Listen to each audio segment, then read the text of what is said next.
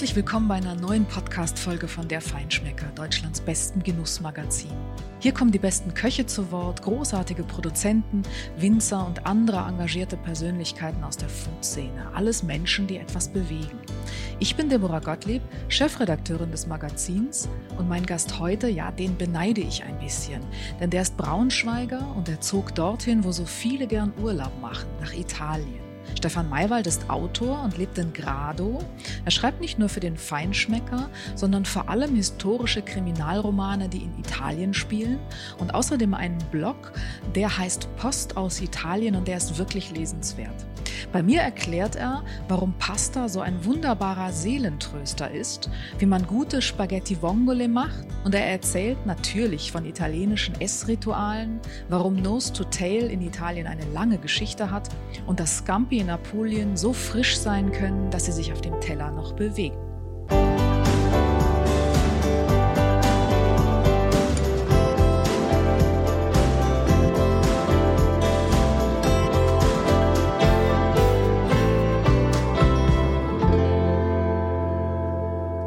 Hallo Stefan, Stefan Maywald. Schön, dass du heute Zeit hast für dieses Gespräch. Das machen wir wieder mal, es geht leider nicht anders, nicht persönlich, sondern fernmündlich sozusagen. Ich wäre jetzt allerdings viel lieber bei dir. Das geht nicht, die aktuelle Corona-Lage lässt das nicht zu. Denn du lebst nämlich nicht nur in München, sondern vor allem in Italien, genauer in Grado. So ist es. Ich bin in Grado. Das ist äh, eine kleine Insel zwischen Venedig und Triest. Du bist in Braunschweig geboren und hast dann in eine italienische Familie eingeheiratet. Wie wird man da so aufgenommen? Andere Gewohnheiten, ein ganz anderes Lebensgefühl. Ist dieses Eingewöhnen einfach oder musstest du dich sehr umstellen? Also man muss sagen, äh, ich bin hier sehr gut aufgenommen worden. Ähm, Grado hat ja auch eine lange äh, Tradition in der Gästebewirtung. Grado war schon in der äh, KUK-Zeit ein beliebter Urlaubsort für die Wiener Adligen. Äh, nun bin ich zwar kein Wiener Adliger, aber Italiener sind ja gastfreundlich und ähm, dem Fremden gegenüber durchaus aufgeschlossen. Und äh, ich hatte also keine Probleme hier, mich einzugewöhnen. Und natürlich geht es auch mir so, dass äh, Italien ein totales Sehnsuchtsziel war und auch immer noch ist. Und äh, von daher habe ich mich ja auch wirklich, äh, bin ich kopfüber hier äh, sozusagen äh, reingekommen und habe mich äh, vom ersten Augenblick an wohlgefühlt. Aber wie wurdest du denn aufgenommen? Natürlich habe ich Fehler gemacht, mache ich wahrscheinlich auch immer noch. Äh, wahrscheinlich sind die Leute zu höflich, um mich darauf hinzuweisen. Dass man Cappuccino nach 11 Uhr nicht mehr trinkt, habe ich inzwischen gelernt. Dass man sich auch immer etwas wärmer anzieht, als es eigentlich sein muss, habe ich auch gelernt. Also ich nähere mich langsam äh, dem italienischen, der italienischen Bella Figura an. Wie gewöhnt man sich daran als Braunschweiger? Vermutlich mit der deutschen Gründlichkeit gesegnet und außerdem auch noch so richtig an Pünktlichkeit gewöhnt. Ja, aber ich habe mich auch langsam in den Süden vorgearbeitet. Also wie du ja schon sagtest, über München und äh, immer längere Italien-Urlaube, die dann irgendwann ja auch beruflich ähm, äh, wurden, weil ich äh, als Reisejournalist gearbeitet habe und das auch immer noch tue. Von daher äh, konnte ich mich halt langsam eingewöhnen. Wie ist das Leben in Italien? Und vor allem, was ist dort anders als bei uns vielleicht? Die Esskultur hat ja zum Beispiel einen ganz anderen Stellenwert als bei uns. Also, zuerst muss ich tatsächlich nochmal sagen, Grado ist jetzt nicht eine total andere Welt wie Neapel oder Sizilien. Ne? Ähm, Grado ist schon auch noch ein bisschen österreichisch geprägt, war bis zum Ersten Weltkrieg ja Teil Österreichs. Das heißt, äh, es ist sozusagen Italien light. Alle sprechen auch hier Deutsch, wenn, wenn ich auch inzwischen natürlich Italienisch gelernt habe. Ähm, was das wirklich anderes ist, ist natürlich erstmal der familiäre Zusammenhalt, den ich ganz wunderbar finde. Das heißt, jeden Sonntag äh, gibt es die große Tafel. Das ist also kein Klischee, das äh, ist hier tatsächlich überall so, entweder daheim oder in den Restaurants. Äh, und das genieße ich sehr, dieses Schlemmen, ohne auf die Uhr zu schauen. Und das ist schon auch, das ist nicht nur Essen, das hat auch irgendwie so, das stiftet so einen Gemeinschaftssinn, der hier in Italien doch sehr besonders ist. Gemeinschaftssinn wohlgemerkt Familie, Dorf. Ne? Das ist also ganz wichtig. Was es in Italien nicht so gibt, ist so dieser dieser nationale Zusammenhalt, worauf wir ja sicher auch noch kommen, was sich dann auch in den regionalen Spezialitäten niederschlägt. Kannst du dich an deine erste richtige Pasta erinnern? Ich meine jetzt nicht die Nudel mit Ketchup, die wir alle in unserer Studentenzeit irgendwie mal ähm, doch gegessen haben, sondern die erste richtige Pasta. Hm. Also, äh, mein Vater war Küchenchef. Ähm, das heißt, äh, ich bin eigentlich, oder ich könnte es zumindest erzählen, ich bin eigentlich kulinarisch gut aufgewachsen. Äh, es ist aber leider ein großes Eigentlich dabei, denn wie jeder doofe Teenager wollte ich überhaupt nichts damit zu tun haben, was meine Eltern machen. Hm, deswegen habe ich irgendwie mich äh, vielen kulinarischen Köstlichkeiten verweigert. Und die erste richtige Pasta, nein, ich kann mich nicht mehr daran erinnern, weiß aber, dass es immer wieder ein unglaubliches Erlebnis ist, eine richtig gut gemachte Spaghetti Vongole äh, am Adriastrand zu essen. Das ist also etwas, was äh, mich nach wie vor fasziniert, wenn ich zum Beispiel länger in München bin oder in Braunschweig bin und dann wieder hierher komme. Das ist wirklich äh, etwas, du bist sofort wieder in Italien, du bist sofort wieder da, du hast sofort auch wieder dieses etwas Fremde auf der Zunge und das ist wirklich toll. Was war denn dein erstes Esserlebnis, bei dem du richtig sowas wie ein Erweckungserlebnis hattest? Lass mich mal überlegen. Ähm, also ich glaube, äh, was mich auf jeden Fall bis heute fasziniert hat, ich glaube, das war der erste Abend mit meinem Schwiegervater. Und es gab Fisch, äh, Branzino, glaube ich. Und mein Schwiegervater lässt sich den Kopf geben und löffelt also genüsslich die Bäckchen aus dieses Fisches. Also woran ich glaube nie ein Deutscher denken würde. Also äh, zumindest wir sind nicht so sozialisiert worden. Wir essen die Filets und äh, mein Schwiegervater hat mir erklärt, das sei eigentlich das Beste am Fisch. Also diese kleinen Bäckchen, die, die haben sicher auch einen Fachnamen, den ich nicht kenne. Äh, das fand ich, also das ist auch sozusagen bis heute noch so Legende in der Familie, ja, dieser, mein Gesichtsausdruck, der war wohl, niemand hat ihn fotografiert, aber er muss wohl unglaublich gewesen sein. Aber hast du sie denn dann gegessen? Ich habe sie inzwischen auch probiert, ja. Ich finde halt. Aber nicht an dem Abend. Nicht an dem Abend, nein, nein, nicht an dem Abend, nicht an dem Abend. Also ich habe auch mal was, was, was auch wirklich hart war. Ähm, so rohes Campi Napulien war das gegessen, dass die sich wirklich auf dem Teller noch bewegt haben. Und das war auch schon sehr grenzwertig. Äh, und ich hatte eine Kollegin dabei, die äh, nachts dann tatsächlich Albträume bekam. Also das war schon sehr haarig. Du bist also nicht kulinarisch vollgebildet nach Italien gekommen. Ja, absolut. In, in Deutschland, also ich war zwar kein Fastfood-Esser, das hat mir mein Vater äh, tatsächlich äh, ausgetrieben. Äh, meinen ersten McDonalds, da war ich glaube ich schon volljährig. Ähm, aber äh, tatsächlich, ja, die, so die, die große kulinarische Erweckung und die Abenteuer waren in Italien. In Deutschland habe ich halt Kartoffeln, äh, Fleisch und Soße gegessen. Ne? Auch wenn mein Vater viel, viel tollere Sachen gemacht hat, denn wie jeder gute Küchenchef hat er äh, abends die, so einige Spezialitäten äh, mitgenommen äh, für daheim. Und damals in den 80er Jahren waren das natürlich so seltsame Sachen wie Schnecken. Ne? Also was so, es, es gibt ja so kulinarische Köstlichkeiten, die sind auch Moden unterworfen. Ich glaube, Schnecken ist so wirklich so 80er Jahre und da habe ich mich natürlich nicht angetraut. Doof, ich weiß, äh, Teenager, ich weiß, äh, das ist. Äh, du isst nicht alles? Nein, nein. Aber meine Töchter hier sind äh, relativ tapfer. Also die essen wirklich alles. Was ist an der italienischen Küche denn anders? Warum lieben wir Deutschen sie so sehr? Warum empfinden wir Pasta als Seelentröster? Ich glaube, es ist anders, aber zugleich leicht zugänglich. Ich glaube überhaupt, das Geheimnis der italienischen Küche ist die Zugänglichkeit. Weißt du, was ich meine? Wenn ich ein Paul Bocuse Kochbuch lese, äh, dann stellen sich mir alle Haare auf, weil äh, ich, glaube ich, nie in der Lage wäre, mit 34 Zutaten irgendwas zu zaubern. In Italien ist es so die ganz simple Materia prima, die mit äh, ganz wenigen Mitteln verfeinert wird. Und äh, Spaghetti haben natürlich was, also gerade für, uns, für unsere Generation, etwas Exotisches und sind trotzdem sehr leicht und sehr schnell zu machen. Und äh, man assoziiert ja auch immer tolle Sachen mit, mit, mit Spaghetti. Und äh, ich glaube, das ist so ein Grund dafür, dass das so ein, so ein, so ein Soul Food ist. Welches sind deine Lieblingsgerichte für prekäre Lebenslagen? Was isst du, wenn es dir nicht gut geht und du Trost brauchst? Hm. Also ich bin äh, hier ein großer Risotto-Fan geworden. Das ist eigentlich gar keine Spezialität hier im Nordosten. Aber ich finde, Risotto hat auch so in dieser Schlonzigkeit was unglaublich Tröstendes. Und äh, also sei es ein simples Safran-Risotto oder, oder mit äh, Scampi und äh, Cashewkern und äh, also das äh, oder auch ganz wunderbar natürlich äh, mit, äh, mit Steinpilzen. Risotto ist so mein Seelentröster.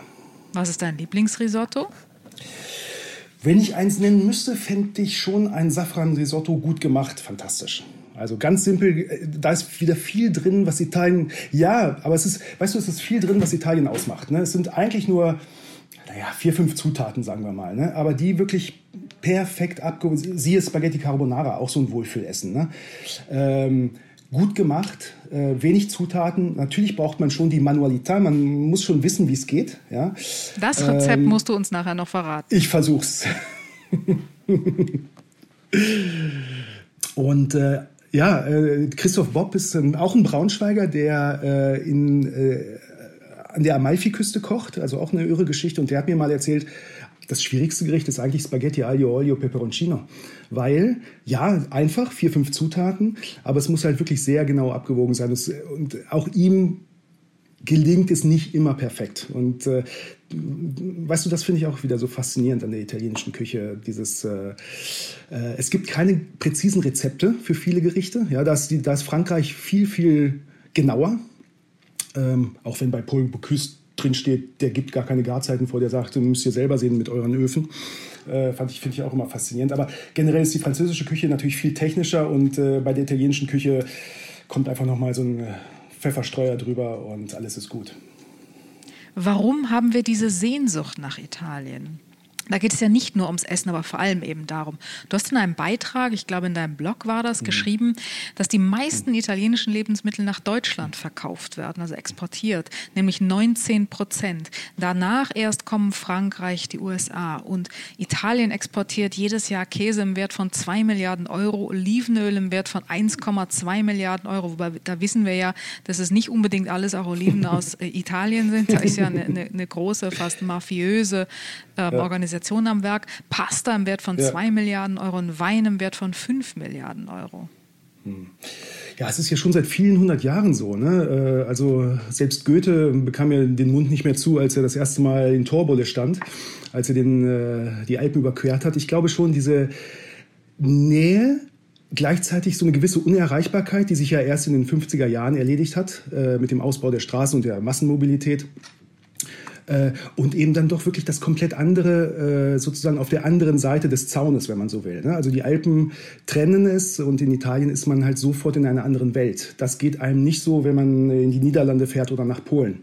Nichts gegen diese beiden Länder, aber es ist, Italien ist einfach was anderes. Das fängt beim Klima an. Das fängt auch mit der, äh, ja, man, auch, man, sieht auch an der Physiognomie der Menschen, dass man in einem anderen Land ist, äh, wie sie sich bewegen, wie sie, wie sie sprechen. Ähm, das ist also etwas Faszinierendes, was ja auch äh, Künstler seit Jahrhunderten anzieht. Vor allen Dingen Deutsche, ja, weil ich glaube, Deutschland und Italien ist äh, fast der größtmögliche Gegensatz ähm, in vielerlei Hinsicht. Also ich glaube, die Deutschen sind halt sehr, sehr wir, wir, reden jetzt hier viel von Klischees natürlich, aber vieles stimmt eben auch und das, das erlebe ich ja auch tagtäglich. Dieses sehr präzise, dieses äh, planende, dieses sehr genaue, äh, das ist schon sehr deutsch. Das, das merken wir hier. Meine Frau arbeitet im, im, touristischen Sektor. Da wird also ein Jahr vorher der Sommerurlaub gebucht und ein halbes Jahr vorher die Restaurants. Das ist ein ganz, ganz, ganz banales Beispiel, ne? aber so zieht es sich schon durch. Und so diese, diese italienische Lässigkeit, äh, das Improvisieren, das ist eben etwas, was, was, was, was den Deutschen, ich rede hier wirklich sui generis, ja, also ganz, ganz geschärft, aber äh, da ist tatsächlich ein wahrer Kern drin. Das, das geht uns an. Immer. Absolut, absolut. Ja, es ist der Süden und die Lässigkeit, aber eben nicht nur. Das hast du auch in Spanien. Es geht doch auch vor allem um die Küche, oder nicht? Ja, zur italienischen Küche. Das ist natürlich, ähm, ist sicher auch ein Grund der Faszination. Spanien, hast du recht, ist allerdings auch eben weiter weg. Ne? Ähm, war in den 50er Jahren für unsere Eltern und Großeltern wahrscheinlich noch nicht so leicht zu erreichen wie mit dem Käfer über die Großglockner Hochalpenstraße. Ähm, die Küche macht natürlich wahnsinnig viel aus und ich glaube so, dass ähm, gerade die Generation, die in den 50er, 60ern, auch noch 70ern groß geworden ist, hat ja mit der italienischen Küche das erste Mal so erlebt, dass es etwas ganz anderes gibt als äh, typische ähm, äh, deutsche schwere Küche, die natürlich auch ihre Qualitäten hat, aber sicher nicht äh, so reichhaltig ist oder damals zumindest noch nicht war wie heute. Ähm, ich glaube, über die Kulinarik kann man auch viel über die Faszination dieses Landes erklären. Was macht sie denn nun so anders? Also, äh, was macht italienische Küche so wunderbar? Es ist, äh, also erstmal ist, ist, Italien natürlich von der Geografie privilegiert. Du hast äh, 4000 Meter hohe Berge, du hast äh, Wüste in Sizilien. Alles ist ein, richtig nebeneinander. Du hast fast jede Klimazone. Du hast 7000 Kilometer Küste. Alles auf ganz engem Raum, sodass die, ähm, Spezialitäten sozusagen auch ausgetauscht und gehandelt werden können. Und gerade aus diesem Grund ist diese Reichhaltigkeit der italienischen Küche entstanden.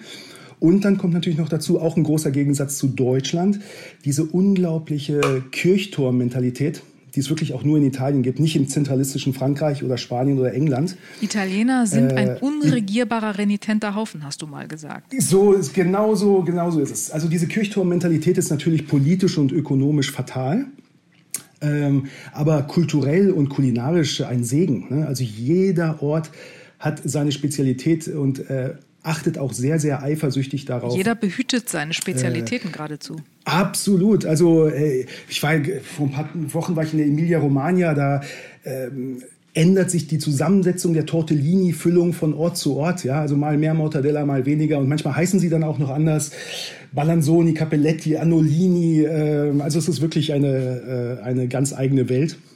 In Apulien, die berühmten Orecchiette, die Öhrchennudeln, sind in Bari flach, weil sie zum Stängelkohl serviert werden. Und in Lecce, ja, so schüsselförmig, weil sie äh, da eher mit Tomatenzugo serviert werden und damit sie das Zugo so richtig schön aufnehmen können. Also das sind Sachen, die gibt es, glaube ich, wirklich in keinem anderen Land. Und die sind so ein bisschen einerseits geografisch begründet, andererseits äh, in der politischen Zersplitterung. Warum hat Essen in Italien einen größeren Stellenwert als bei uns? Dort ist die gemeinsame Tafel mit Freunden ein Lebensmittelpunkt und überhaupt nicht wegzudenken aus dem Alltag. Warum ist das anders? Ja, es ist, glaube ich, auch etwas, ähm, ja, die Deutschen sind stolz auf ihre Autos und dürfen das auch sein. Ähm, und die Italiener sind stolz auf ihre Küche und das ist auch völlig okay. Also ich glaube, manchmal ist es dann eben auch ein Rückzugsort. Also ich sehe es wirklich so schön äh, an Sizilien. Ne? Sizilien hatte nie weiß bis heute nicht so recht, wohin es gehört. Also in, in den letzten 3000 Jahren waren, war, waren alle mal da. Ne? Phönizier, Karthager, Griechen, Römer, Araber, Franzosen, Spanier, ich habe bestimmt auch noch ein paar vergessen. Das, das Einzige, was ihnen half, sozusagen eine gewisse Identität zu bewahren, war ihre Küche. Ne? Und ich glaube, das, äh, das trifft für viele italienische Regionen und Dörfer zu. Das wurde halt das ist ja wie so ein Anker, ne? dass, äh, dass du irgendwie, das ist ein Stück Verlässlichkeit, das ist äh, äh, ein Stück deines Lebens. Wir beschäftigen uns mehr mit der Planung. Ja, ich habe äh, ein Freund von mir hat ein Hotel in Apulien, wo sehr viele Hochzeiten stattfinden. Jetzt natürlich im Moment nicht, leider. Ähm, und der sagt, wenn die Deutschen zur Vorbesprechung kommen, geht es zwei Stunden lang ums Trinken und wenn die, wenn die Italiener zur Vorbesprechung kommen, geht es zwei Stunden lang ums Essen. Das ist eigentlich irgendwie in dieser, mit dieser Anekdote ist fast alles gesagt, oder? Was können wir uns hm. denn von den Italienern tatsächlich abgucken? Ach, ich denke, wir sind auf einem ganz guten Weg. Also so, so wild ist es ja jetzt auch nicht mehr in Deutschland, dass man, äh, dass, dass man jetzt irgendwie überall schlecht isst. Ähm, es gibt ja auch eine, eine gute Vermischung und Durchmischung der, der Kulturen. Viele Italiener äh, leben in, in Deutschland. Umgekehrt wissen natürlich auch viele Deutsche, äh, was gutes Essen ist. Äh, nicht zuletzt, weil sie es vielleicht auch in Italien gelernt haben oder sich dafür begeistert haben. Ich denke, ähm, Essen, ich glaube, ich habe es zu Beginn schon mal gesagt, Essen ist ja mehr als nur Essen hier in Italien. Ähm, es ist einfach dieses Zusammensein. Äh, also in Italien ist es nicht wichtig, wo man ist, sondern mit wem man unterwegs ist könnte man es irgendwie so schneidig zusammenfassen.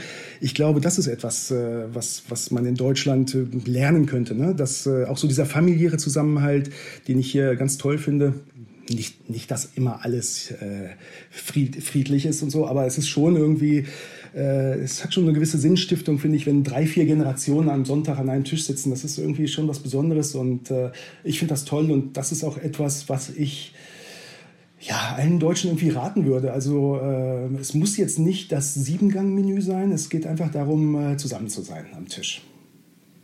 Was mich wirklich mal interessiert, Stefan, wie ist das eigentlich ja. mit den Kochshows in Italien? Jeder dritte Italiener schaut Kochshows im Fernsehen, heißt ja. das, sagt man so. Hier Absolut, bei uns hat man festgestellt, dass die Kochshows, die hier auch sehr geschaut werden, eher Entertainment sind. Mhm. Die Menschen mhm. schauen sie zwar, aber kochen tun sie deshalb trotzdem nicht danach, jedenfalls nicht mehr. Rezepte, hat man festgestellt, werden kaum runtergeladen nach den Sendungen. Ist das in Italien auch so? Ist das da auch Entertainment oder kochen die Italiener tatsächlich? Tatsächlich nach den Kochshows und lassen sich inspirieren? Ja, ich glaube, es ist auch schon eher Entertainment. Aber ähm, was in Italien halt ähm, hinzukommt, ist, dass Essen ein absolutes Gesprächsthema auch ist. Also ich hatte vorgestern den Fall, es ging darum, äh, ich habe mich mit Freunden darüber unterhalten und das ging bestimmt 20 Minuten lang, welche Spaghetti sind ideal für Aglio Olio Peperoncino. Ähm, also die italienische Kultur ist so vom Essen durchdrungen, dass, äh, dass so wie, wie die Engländer über das Wetter reden, reden die Italiener über das Essen. Also ganz selbstverständlich, ganz ausführlich. Und da sind diese Kochshows eher so entertaining. Die sind auch zum Teil sehr, sehr gut gemacht hier. Ähm, absolute Spitzenleute stehen da und die, und die Italiener sind auch zum Teil Showmen. Ne? Die machen das einfach super. Ne? So italienische Köche die wissen, wie es geht, wenn sie auf, dem, auf der Bühne stehen. Das ist eben auch was Schönes. Ähm, ich glaube nicht, dass die Leute danach in die Küche rennen und kochen. Ich glaube, es gehört einfach so, ja, das ist fast wie bei uns eine politische Talkshow. Und welche Spaghetti sind die besten? Also ich bin ja ein Fan grundsätzlich von bei fast allen Gerichten von etwas dickeren Spaghetti, also Spaghettoni. Aber bei äh, Aglio Olio haben wir uns darauf geeinigt, da sind schon die dünnen, die Spaghettini das, das Beste. Du hast mal gesagt, etwas Besonderes an Italien ist es auch, dass man an jeder Autobahnabfahrt herausfahren kann und in die erstbeste Trattoria einkehren und man wird trotzdem mhm. vermutlich nie schlecht essen. Äh, Italien ist ein Volk von Kleinunternehmen.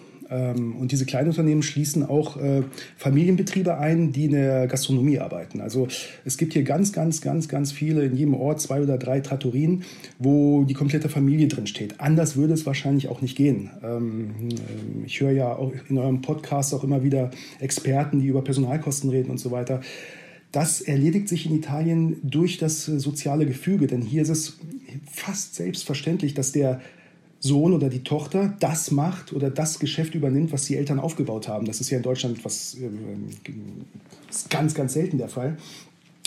Und da, deswegen gibt es halt diese vielen kleinen, familiengeführten, mit viel Liebe geführten Trattorien und Restaurants, äh, die dafür sorgen, dass man eigentlich in jedem kleinen Ort ziemlich gut essen kann. Und dieses Beispiel mit der Autobahn, das ich weiß gar nicht, wo ich das gehört habe oder ob ich das tatsächlich mal selbst erfunden habe. Ähm, aber es ist wirklich, ich finde, es beschreibt wirklich sehr anschaulich, dass äh, es in Italien wirklich schwierig ist, ganz, ganz schlecht zu essen. Das heißt jetzt nicht, dass man immer Sterneküche bekommt.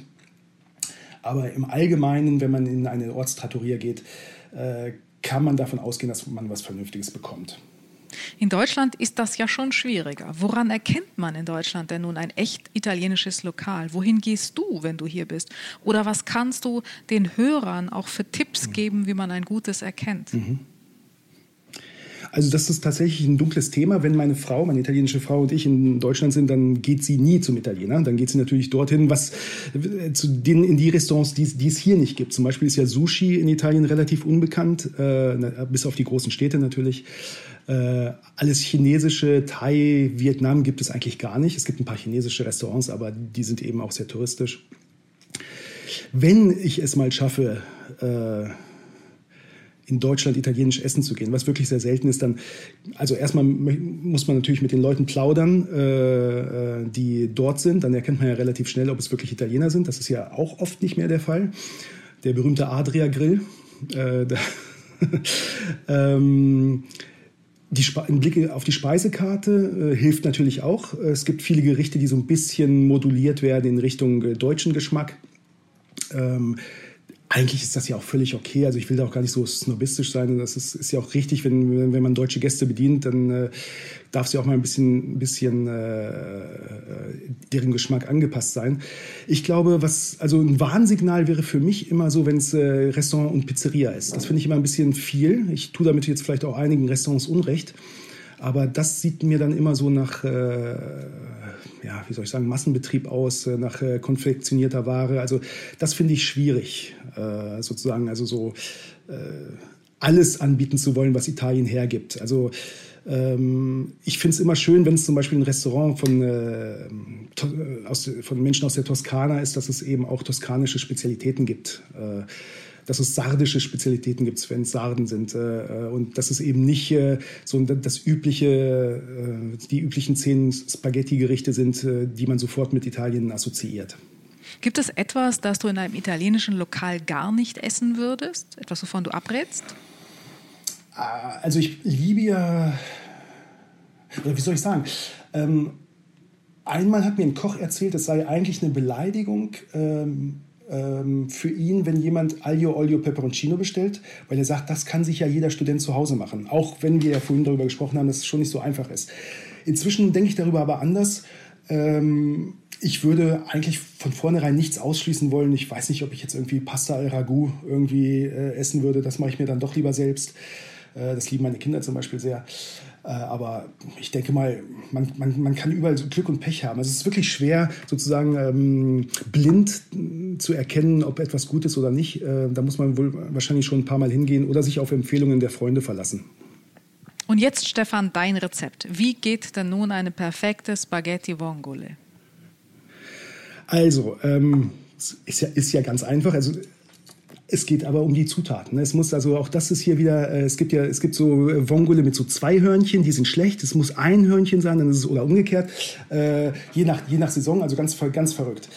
Ein Tipp, den ich geben kann, ist, was was hier die Gradeser Köche machen, nie mit Olivenöl sondern ganz mit normalem Speiseöl. Klingt erstmal komisch, aber die sagen Olivenöl, selbst mildes Olivenöl, hat einen zu starken Eigengeschmack für Vongole. Ne? Ähm, nimmt das also so ein bisschen weg. Und das war es ja eigentlich schon. Ne?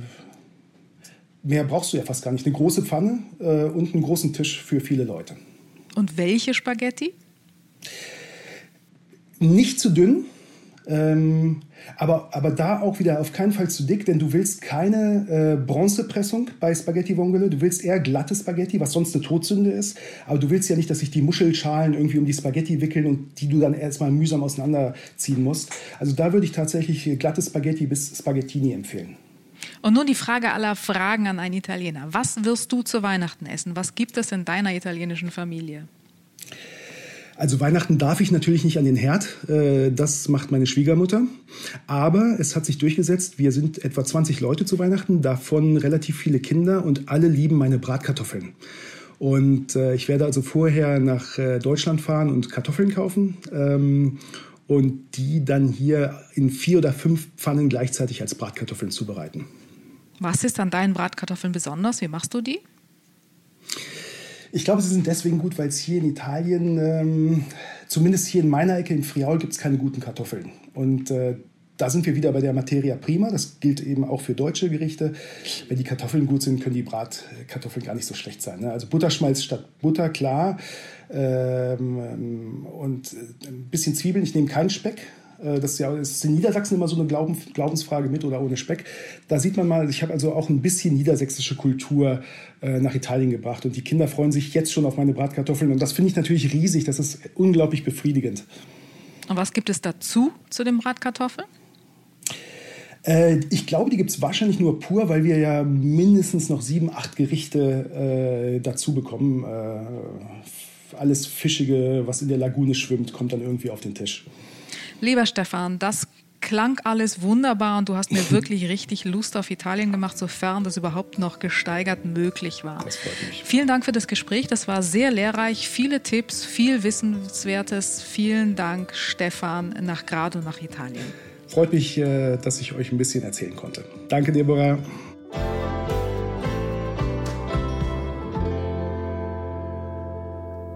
Das war wieder eine Folge des Feinschmecker Podcasts. Mehr spannende Themen rund um Restaurants, Spitzenköche, Foodtrends, Wein, andere Getränke und Lebensart gibt es jeden Monat neu in unserem Magazin und natürlich auf feinschmecker.de. Dieser Podcast wird produziert von Podstars bei OMR.